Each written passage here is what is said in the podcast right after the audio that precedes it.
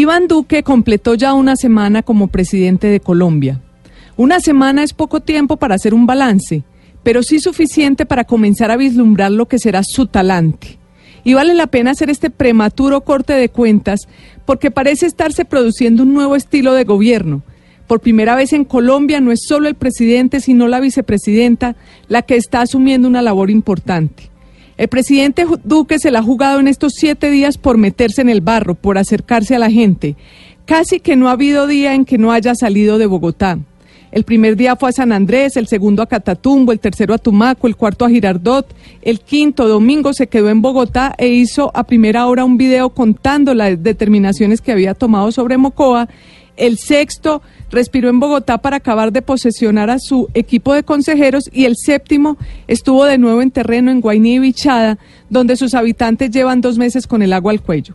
En varios de los sitios hizo consejo de seguridad, hizo su primer taller construyendo país, en alguno de ellos otro mini consejo gobierno, hizo anuncios para solucionar la crisis de un hospital, mandó una avioneta hospital, inauguró planta de aceite de palma y hasta aprovechó para remar en una pequeña lancha en medio de las inundaciones.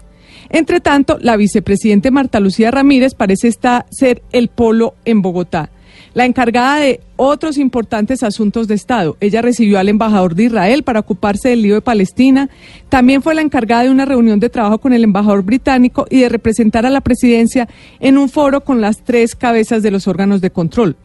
A eso se le suma el nombramiento de un equipo de consejeros en la Casa de Nariño, que a diferencia del gabinete donde sobresalen los perfiles técnicos, eligió personas con más trasegar en la política y con una buena dosis de uribismo.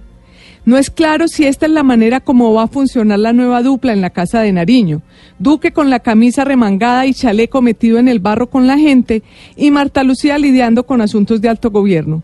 Si así lo fuera, vale resaltar el destacado papel que tendrá la vicepresidente y el regreso de una nueva dosis de populismo ese poco de populismo que puede ser criticado por algunos, pero que puede jugar un papel importante para la gobernabilidad en un país como este, donde las instituciones a veces flaquean y en momentos en que las redes sociales hacen más difícil mantener la popularidad en el poder.